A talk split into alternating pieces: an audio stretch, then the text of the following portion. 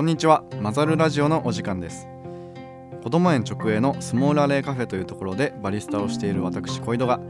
子ども園の職員や近隣に住んでいる方その他さまざまな活動をしている方々をゲストにお招きしてさまざまなテーマでお話ししていくという番組です。早速ですがお知らせです。マザルラジオではお便りを募集しています。番組の感想や質問こんなことこんな人と話してほしいなどのリクエストも募集しているので皆さんからのお便りをお待ちしています。応募方法はスモールアレーカフェのインスタグラムにラジオネームを添えて送っていただくかお使いになっているアプリの番組詳細ページにリンクが貼ってあるのでそちらからお願いします。改めましてこんにちは。スモールアレーカフェの小井戸です。おかげさまでマザルラジオはこれまで10回の放送を行ってきました。聞いてくださっている方々もゲストとして来てくださった方々も本当にありがとうございます。そんなマザルラジオなのですが実は、えーこの回からシーズン2に入ります。今までは渋谷東自然の国こども園の人たちを中心にお招きしてお話を聞いてきたのですが、えーこれからはそれに加えてこども園に関わってくださる地域の方や、えー僕たちとご縁のある外部の方々にお話を伺っていきたいと思い思っています。シーズン2ではさらにいろんな方といろんな考えが番組を通して混ざり合っていくようになったらいいなと思っています。はい。それでは今回のゲストをご紹介します、えー今回は、え2人のゲストをお呼びしております。まず1人目の紹介です、えースモールアレーカフェの常連さんの仁義さんですよろしくお願いしますよろしくお願いします。仁義です。はいで2人目は、えー第2回でも、えー出てくださった渋谷東自然の国こども園の地域コネクターの藤原さんですこんにちは藤原です。よろしくお願いします。よろしくお願いしますお願いします。お願いします。お願いします最初に僕らと,、えっと僕と藤原さんと仁義さんのこう出会いみたいなところをちょっと振り返りたいなと思ってるんですけど、スモーラルカフェの常連さんとうん。僕がすごい仲良くなって、うんまあ、ごうんご飯とかにも行くようになったんですけどその場その席でうん。初めて仁義さんにそこでおい。会いしたという感じですよね。そうですね。あのおそらくあれは確かたこ焼き焼いてましたよね。たこ焼き焼いてましたね。たこ焼きをたこ焼き？焼いてる場で、あのスモールアレイさんの常連さんとの家でたこ焼きを焼いてる場にちょうど私仁義と小井戸さんがはいいて、そこが初めてのつながりでしたね。はい。ちなみにあのユタピでも大丈夫あ、ですユタピで。はい、僕あの小井戸は普段あのユタピとみんなに呼ばれているので仁義さんもねユタピと言ってください。そしたらあのユタピいとつも通りの呼ば呼ばせていただきます。はいはい。そうですね。それで仁義さんがえっとカフェに来てくれるようになってそうです。ふ藤原さんとは？で、あの常連になる過程になると思うんですけど、あの初めてえっ、とスモールアレイにえっ、と来た時に。えっともちろんユタピともお挨拶をしてでちょうど確か藤原さんもいらっしゃったんですよねその場所にねそうかもしれないですね。でそこで、えっと、自己紹介をした時に私があのよくこうたこ焼きを焼くのが趣味ですということを言っているのでおそらくそういったあの自己紹介を多分しましたね。なんかそうご紹介いただいて、あの多分名刺もちゃんといただいたそうですね 名刺もそう。はい。なんかおお友達と一緒にいらしてて、はい。でお話そうあの小江戸君が紹介してくれてでそのたこ焼きのお話をうん、バッチリ聞いてなどういう人なんだと思って。なので本当に職業を何をしていてとかなんかそういうことよりかはあの本当にこう、まあ、たこ焼きをよく焼いている人なんですっていうこう紹介の仕方をしたような たこ焼きをよく焼いている人っていうこうフックがすごいじゃないですか。そうですね。れめちゃめちゃ覚えてて名刺の裏いただいた名刺の裏にあのたこ焼きっていう付箋を貼っておいたぐらいすごいちゃんと あたこ焼きのの人そうたこ焼きとしの人としてのありがとうございます。す最初のインプレッションとして持っております。そうです。それが最初の出会いですよね、うんううん。ん。ででその中であの実際にいたこ焼きのイベントをする流れになったんですよね。なりましたね。子ども園さんの、えー、と中の確か社内え社内社内というかその 社内向け的な。社内向け的なそうそうそうそう。ですよね。なんか園内のそうあのー園内の。そうですね。僕2回目呼んでもらった時にもちょっと小江戸君と話させてもらったんですけどあのーそうそう。僕、えー、と地域コネクターという名前で、えー、と保育園上の子ども園と,、えー、と地域をつなぐみたいな役割をしてるんですけど、えー、と出会った人と 子どもたちをつなぐっていうまさにそういうこうケースというか、うん。を仁義さんと一緒にやらせていただいたっていう感じでそのたこ焼きの人としての仁義さんと子ども園で子どもたちに向けてたこ焼きを出すっていうイベントがあるっていう時にたこ焼き？待てよと思って で仁義さんのことをすぐ思い出してで、えっと、キッチン給食のスタッフに、えっと、仁義さんっていうたこ焼き焼いてくれる人がいるんですけど、っていう話をしてその日に一緒に焼いてもらったらいいんじゃないですかねっったら「えそうなの？じゃあすぐやってもらって」みたいな感じになって すぐその話を仁義さんにしに行ったんですよね。そうでしたね。ちょうど展開早多分かったですね。いらしたんですよね確か。そのタイミングぐらいでもうカフェにいらして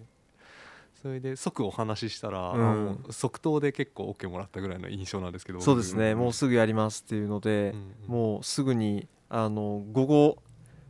午前か。うん。午前半休申請を。そうそうそうそうそう お休み取ってくれたんですよね。もうすぐ出した記憶がありますね、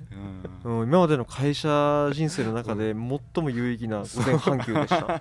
めっちゃ覚えてます僕、はい。そのためにこの有給はこういうために使うんですって言有ってく給はもうこのために使うと、めちゃめちゃありがたいなと思って、うん。そうですね。ね。はい。あの日面白かったですもんね。いや面白かったですね。なんか僕自身もその普段たこ焼きを焼く機会っていうのはあの本当に平均したらもう週に1回ぐらいはあの通算この10年ぐらいですか多分焼いてきたと思うんですけどなかなかこうお子さん向けに焼くっていう機会がなかったんですよね。うん、やっぱりこう自分たちと同年代20代ですとかちょっと年上の方でも30代とか40代の方々に向けて作ったりしていたのが、まあ、いつも通常だったんで、まあ、今回初めてお子さん向けにってなった時にその事前にね何を中に入れるかっていう時も確認した時にもやっぱりこうアレルギーのねうん。確認、綿密な確認ですとかあーまああのこういうか素材の中で、えー、とお願いしますっていうこうやり取りを経た上でどういったあのものたこ焼きの食感だとか味に仕上げたらお子さんにこう喜んでもらえるかみたいなっ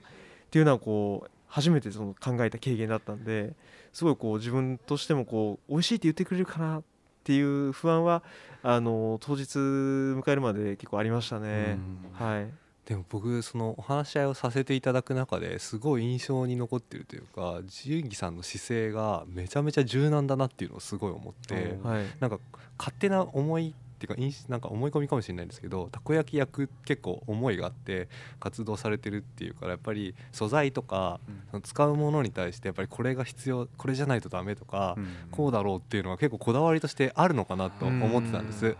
でもやっぱりそのキッチンのスタッフと、えっと、僕ととかで打ち合わせさせてもらった時もその、えっと、アレルギーの関係とか子どもたちの食べられるものの制限でこういうものは使えないとかこういうふうになっちゃうんですって言ったら「あ分かりました。その中でじゃあこういうふうにやりましょう」っていうすごい柔軟に対応して代案をすぐ検討してくださってめちゃめちゃ話がスムーズにいってすごいなっていうのをすごい思ったのはとてもよく覚えてます。い。やーありがとうございます。やっぱりこう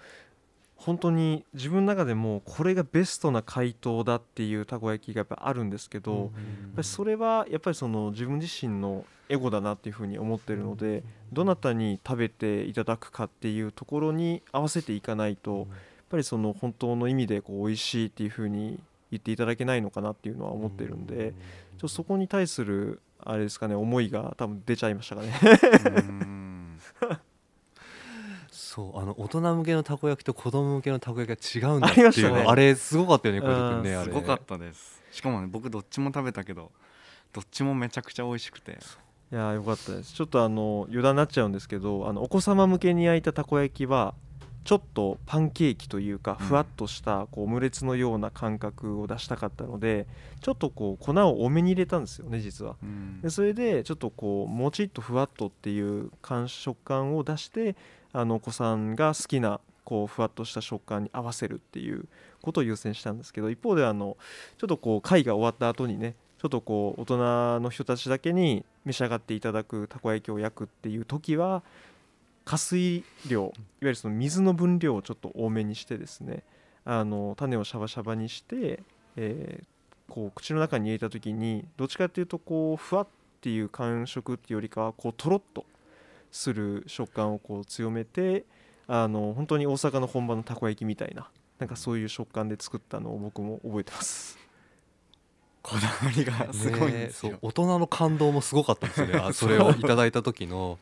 うわっていうこれはすごいって。で子供のもちょっと食べさせていただいて美味しくてそそれぞれのこう違いとかもなんか感動的だったのとあと子供たちが、えっとそのたこ焼き焼いてくださるところのすぐ近くで座ってあの食べてたんですけどすごい反応もとても良くて嬉しかったですね。うんであれ良かったですよねあの普段たこ焼き食べれないしあんま好きじゃないけどこのたこ焼きは美味しいって言ってる子が一人いていましたね。あれ素晴らしかったなってう。いう本当嬉しかったですね。はい。そううんね、やっぱりこうそういうこうあのなかなか普段たこ焼きを焼く中でこう誰に対して焼くかっていうところで、まあ、返ってくるフィードバックってやっぱりもっと違うじゃないですか、うん皆さんやっぱりこうねあの美味しいっていただく方がありがたいことに多いんですけどやっぱりそのまたお子さんからね、あの0歳からまあ5歳の方々からこう美味しいって言ってもらえるっていう感覚はもう今までにない感覚を覚えましたね。やっぱりこうお子さんの舌ってねこう正直って言うじゃないですか。うんでその感想がもうダイレクトにあのやっぱり聞けたっていうところがやっぱりなんかこうあのなんて言うんでしょうね。こう作った甲斐があったなと。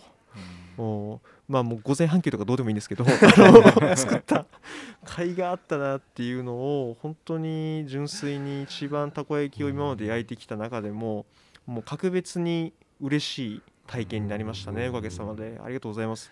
であのあの時の今光景すごい蘇ってきて「よかったですね」って言ってここあのバターっていうスペースで一緒にちょっと離れながらご飯食べてでさっそうとこう出社していく仁義さんをうん。見送ってねでもすごいいい経験でしたって言いながらこう後にしてくださる様子とかとても本当に子供たちにとってもあの子供園にとってもあの僕自身にとってもすごくいい体験というかなんかそれを元にしてこう地域と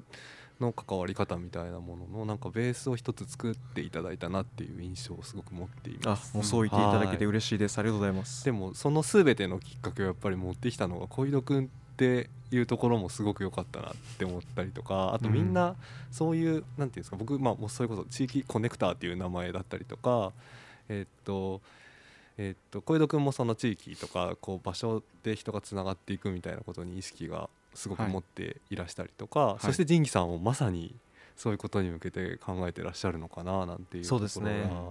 すごい。そこが合致したのもすごい良かったですよね。そうですね。うん。なんかそのきっかけの話にちょっと戻るんですけど、なんかそのたこ焼き会をやるってなった時のなんか保育の中でそういう話があったんですよね。なんかたこ焼きを食べたいみたいな。あそうそうそうそう。ごめんなさい。その話ちゃんとしてなかったですね。あのえっと関西ご出身はいはいのはい方が職員の方でいらして、そうなんです。でそのきっかけで確かうん。なんかこう、たこ焼きに似せたお菓子を作るみたいな話でしたっけ？何でしたっけ？なんかあのそうなんです。えっとね各地の職員の出身地のご当地メニューみたいなのを給食だったりおやつだったりで出そうみたいな企画がキッチンの中であってうんうんであの出身地の、えっと、美味しいものを教えてくださいみたいなアンケートとかも取ってその中でその関西の方がいてでたこ焼きってのたこ焼きとかお好み焼きとかっていう話題が出てそれでたこ焼きをじゃあ出しましょうみたいなおやつでたこ焼き出しましょうみたいな話になったって感じですかね。でそれを仁義さんに。そうです。たこ焼きって聞いて出す。ここでたこ焼き出す。イコール。仁義さん。たこ焼きというワードをこれでもかとすり込んでいたので でもなんかできたらいいっすねっていう話をその時させていただいたじゃないですか。そうですね。はい。でずっと頭の片隅にあってでなんかできるとしたらやっぱりたこ焼きだろうなって思って、うん。でもたこ焼き焼きに来てくだ来てくださいとかいきなりたこ焼きやりますよっていうのもなんかちょっと違うなとは思っていたんだけど、うん園の中でそういう機会があるってなった時にやっぱりそこにつながってくるのはすごくいいこう、いいマッチングだなって僕は思って、うんそれをこうダイレクトにっていうかその感じで受け取っていただいたっていう感じはすごいあるかな。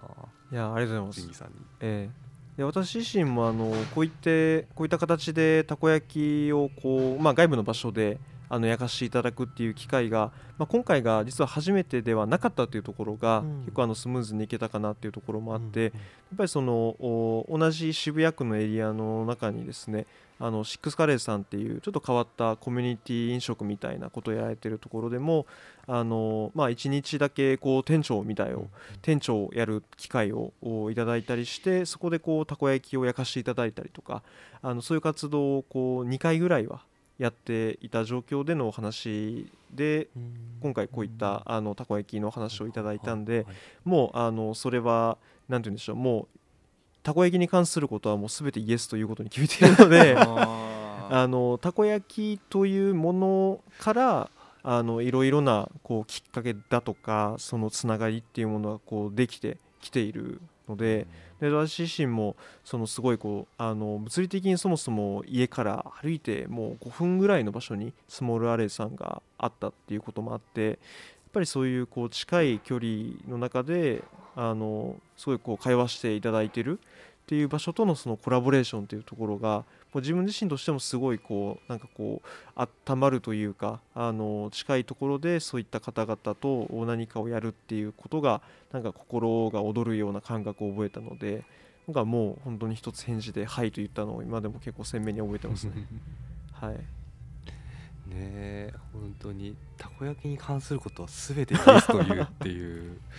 素晴らしいそうですね。はい。韓国風のり巻きのキンパの会っていうのがそのたこ焼き屋台の会の後に行われたじゃないですか。そうでしたね。あれも同じような流れでやることになったんですか？あれはですね私が記憶してるのはあの一回こうたこ焼きのイベントが終わってであの藤原さんとお話ししてる時にすごいこう良かったですねでありがとうございますというお話をさせていただいてでそしたらその園内の方であのこうグローバルフェスティバルでしたっけ？その海外のうんその食文化とか海外のことについて知ろうっていうようなあのこうフェスティバルをうん。こう定期的にやっていこうっていう企画があるっていうお話をまずあのいただいたと思っててでその中で、えっとまあ、韓国編をあの今回開催することになりましたっていうところでもしよければ 一緒にやりませんかっていうお誘いを藤原さんからあのお受けしたっていうのを覚えてます。そうですね、はい。なんかそのそれこそさっき話したみたいにたこ焼きの手応えがすごくあの僕らにもあったので、ね。ぜひその食べることとか食を通じてその子供園自体自然の国自体もやっぱり食に対してのこう意識とか考えがすごくあるところだから、そのキッチンの職員なんかもやっぱりそういういろんなことをアイデアをだったりとかするからジンギさんの持ってるそのたこ焼きだったりとかた食食べ物食に対してのこう姿勢みたいなものがやっぱりこうマッチングしたらすごく楽しいんじゃないかっていうのはその時も話していて、うん。何かの機会で今後いろいろできたらいいねっていうお話をしてた時にそのあれですよねジンギさんのお友達の中でもいろんな料理を作られる方とかいろんな国の料理を作られる方とかいろんなメニューをこうそうですね。やってらっしゃる方がいるっていうところもはい。あったので、それでその基地の中で、えっと、世界の料理をこう給食の中で出していくみたいなこうウィークとか月間みたいなのをやってみたいってなった時にその韓国料理の作られるお友達とかも多分いらっしゃるみたいな話もあったのでそれはぜひ、あのジンギさんと一緒にそういうのを作るっていうのはどうでしょうっていう話になったらすごくまた柔軟に対応していただいて、で実際、まあ、こういう方向でいきましょうってなってからも結構やっぱいろいろあって、そうでしたね。ね。ちょっとあの、うん。コロナでねうん。ちょっとこうなかなかあー近い場所でこう関わることが難しいっていう中で、うんありましたね、はい、最初はそれこそ一緒に作って食べれたらいいねっていうイメージだったんですけど、うんうん、なかなかやっぱり調理をその子供たちと子供が入ってやるっていうところがちょっとその時だとちょっと難しいかもしれないっていう話になったりとかでやっぱりそこもやっぱり柔軟だなって僕すごい思ったのが、はい、じゃあその状況下だったらっていうかそういう作り方で話し進めてたのにそれができないってなったらじゃあ今回は難しいですねにはやっぱりならなくてジンさんは。この条件、ね、この限られた中でこのコロナ禍でできるやり方を考えましょうっておっしゃってくれて、でその状況でやっぱり制限が出るけどじゃあその範囲の中でやる方向で考えますって言ってでこちらからもその提案をさせていただいたらじゃあその方向でやりますって言ってくれてそうですね。そう。やっぱり接する人数とか一度に集まる人数とかに制限があるので、まあ、少し少人数の子どもとかとこうまあやり取りをできるみたいな機会にしつつまあちょっと Zoom とかあのオンラインでまあ様子を見たりするみたいなちょっと方向転換をしたんですけども、はい、その辺も本当に 受け止めてやってくれたっていうのをすごくありがたかったなって思ってます、ね、今思い返すとやっぱりこうね今2人で見たら結構やっぱりコロナも長期化している中でやっぱりそういったタイミングでその限あの限られたそのねあの条件下っていう中でじゃあどういうアクションができるかっていうことをもう先にしておけば、うん、その後の展開っていうところもいろいろこうトライしやすい措置ができるなっていうふうに思ったので、あのやりましょうと。もう全てイエスのマインドでいたっていうことを今思い出しましたね。はい、そこをなんかポジティブに捉えてくださるっていうのは、はい、やっぱりその一緒に考えてくださるっていう姿勢にこう基づいてというか、あるところがすごくあの嬉しいというかありがたいなって思います。うんそうですねやっぱりそのまあ保育の領域っていうところやっぱこうリアルを本当にそれこそ取り扱う空間だと思うのでやっぱりそういったそのリアルの大事さっていうところをもうどういう状況下においても大切にされてる方々だと私はもう当時から認識しておりましたのでそのリアルに制約がかかってしまう状況下でもやっぱりまああの楽しめる方法はこういうふうにあるんだよっていうところを一緒にその同じ地域に住んでいる、まあ、一、まあ、常連ですけれどもとしてあの貢献できるところがないかなっていうのはあのそうですね強く思ってたところでありましたね。そうですね。たこ焼き食べるからリアルにたこ焼きを焼いてもらおうとか、ね、韓国料理のフェイスタがあるからリアルにじゃあ実際キンパを巻こうとかっていうところがあったんだけどそのリアルを現状に合わせた方にこうアップデートしてくれるっていうか、うん、そうですね。その感じですよね。すごく。はい。あの嬉しい。嬉しい。ね。ありがたい、うん、いえとんでもないです。ありがとうございます。ありがとうございますありがとうございます。えっとどうしよう。前編では藤原さんの、はい、その地域コネクターとしてのこう役割が発揮されましたねみたいな話もなんか入れたいなと思ったんですけどぜひぜひ入れましょうよ、はいはい、どうしようかな。うん。まあふんわりそんな話でしたけどね。そう。なんですよねそううん、うん、そんな話だったんですけど。そうでもさっきも話したんですけど地域コネクターってていう、まあ、立ち位置で立ち位置というか役職でお仕事をしててこういうふうなこう運びで何かを地域の人とできたらいいなと思っていたそのイメージにだいぶ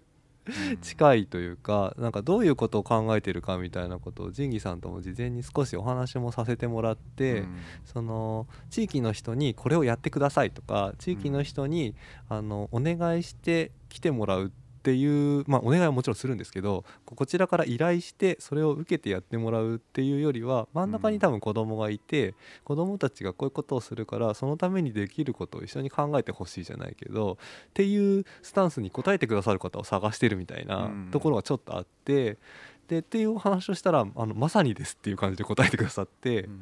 そのそれはすごくこうあの仁義さん自身が目指して目指してらっしゃるっていうか考えてらっしゃるところのあのスタンスに符合するところがあるよっていうふうにあのおっしゃっていただいたのでじゃあそういう方針でできるといいですねっていうところからやっぱり話が重なっていって、うん、やっぱりその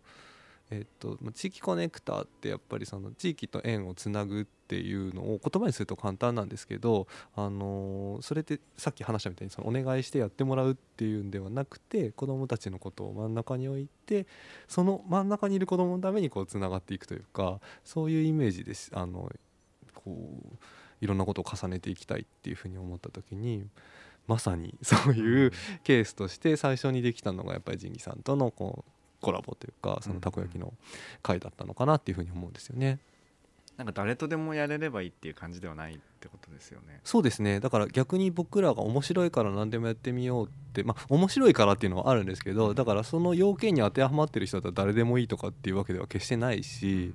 逆に言うと子供園で何かできれば面白そうだなっていうだけの人だと多分うん難しくその話を進めていくと難しくなってくることも出てくるからやっぱりそのバックグラウンドというか背景考え方みたいなところの背景にそういうところがある程度符合するというか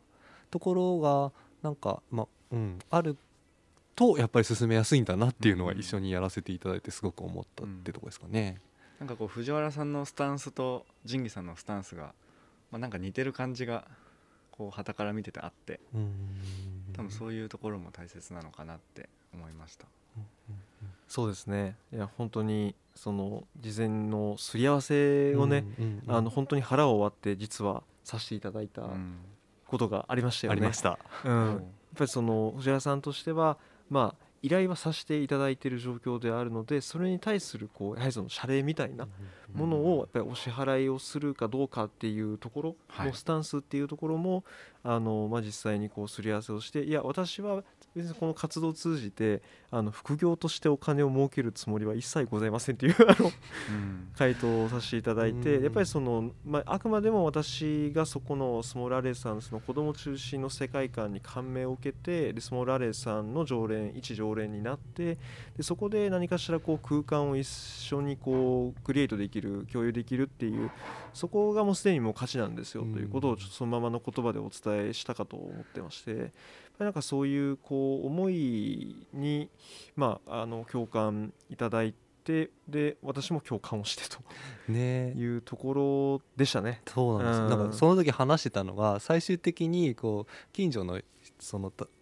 人というか子供たちがこのカフェに来た時に「あたこ焼きの人だ」ってなって「あ何々ちゃん」っていう関係性が築けるようなこうお付き合いができたらいいですよねっていう。話をさせてもらってたんですけど、うん。さっきそこでカフェに子供がいて「あたこ焼きのじいさんだ!」って本当に言われててはい。まさにっていう。いやまさにそのコミュニケーションがもう今このねあの収録をしている直前に起きるっていうね、ね。まあ、まさにこういうことですよね。ん。なんかそうなってほしいなって。いろんなやっぱりこのなこの場所でこの地域で渋谷っていう場所で育っていく子どもたちがやっぱり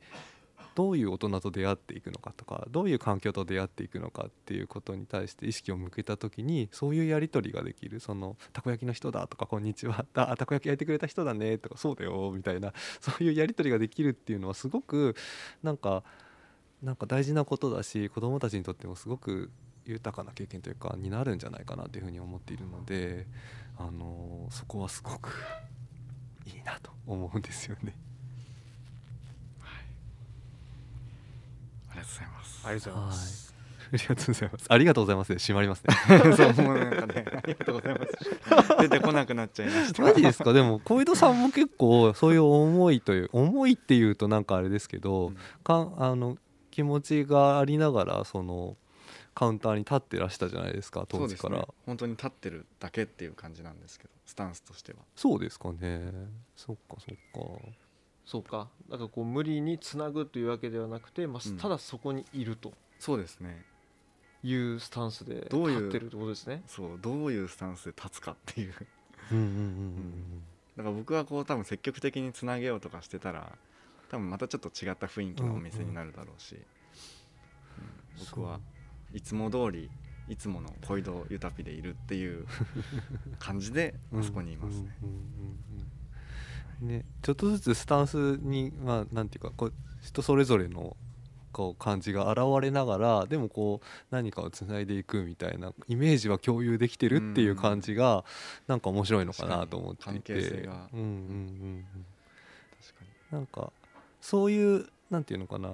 ところを共通に持ちながら話をしてるからまとまるところもあるしこうなんか新しいところが付加アイデアが付加されるというか付与されるみたいなところもあるのかなと思っててなんか多分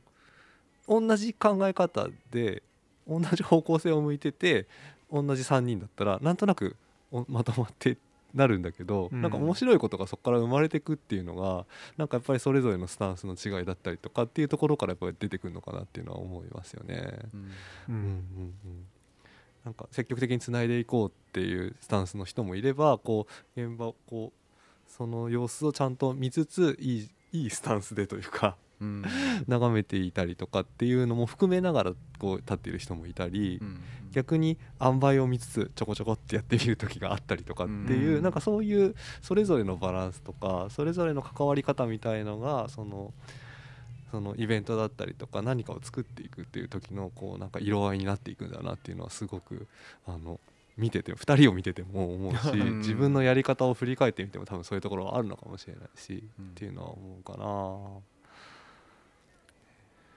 そうですね。あとはまず常連目線っていうところでいきますとあの常連の目線からするとですねあの常連さん同士の会話がやっぱこう勝手に生まれてくるんですよね。うーん。うん。まあ、それこそこうまあ私もかれこれ多分通わせていただいてもうねもう1年とかそこら辺には多分なってくると思うんですけど、やっぱりその週に2日とか3日とかぐらいの頻度で来てる常連さんとはこう顔を合わせたりしてちょっとこう会話が生まれたりみたいな。っていうところでも新しい接点っていうのはもちろんありますし、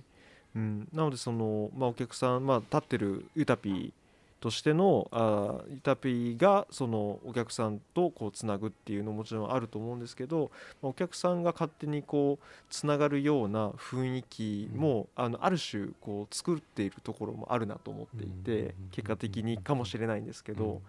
だからそういうこう空間ってなんかこう何も誰も強制せずにそこにただあるっていう状況が結果的にすごいうまく自然にできてるなってこう常連目線ですごい思ってましてこうと思い思いきればと思いきやあのか傍らにあのお子さんがめちゃめちゃバーバー騒ぎながらうん。こう楽しそうにしてるみたいなっっていう空間がありながらうん。そのカウンターでは実はちょっと大人がつながってるとか。なんかそうういう空間がこう自然にただそこに存在してるっていうでそれをこうただユタビは傍観をしているっていう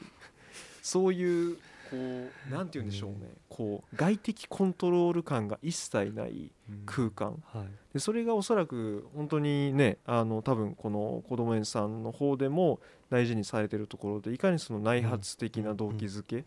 ていうところをあの大事にされてるかっていうところに多分つながってくると思うんですけど、まあなんかそのこうエッセンスというかこう雰囲気がなんかこうカフェからもこう出てるんですよね。なるほど。僕はあの常連としてはいはいはい 思って感じてるところがあるんで確かに。なんで本当にだからもう仕事をしにはい来てることが多いんですけどその時にあのちょっと1時間バッて集中する時集中してちょっとこうあのリラックスしながらっていうモードの時はこう周りの音も取り入れながら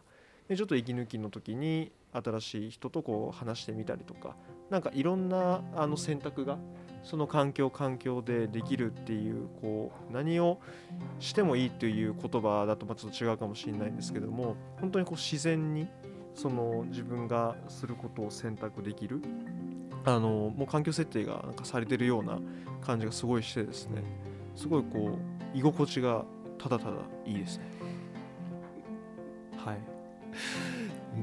泣いちゃうんじゃないですか小いやしてますよ。いやもう本当にはい。ちょっと一常連としてのご意見として聞いていただければ。やばい小井戸を褒めたたえる回再びじゃないですか。小井戸っていうかカフェを褒めたたえる回ですね。ちょっと興奮してますけど、うん。はい。そうかなんかでもままさに混ざる感がすごいジンギさんの話聞いねそうだね混ざる感混ざってるっていう。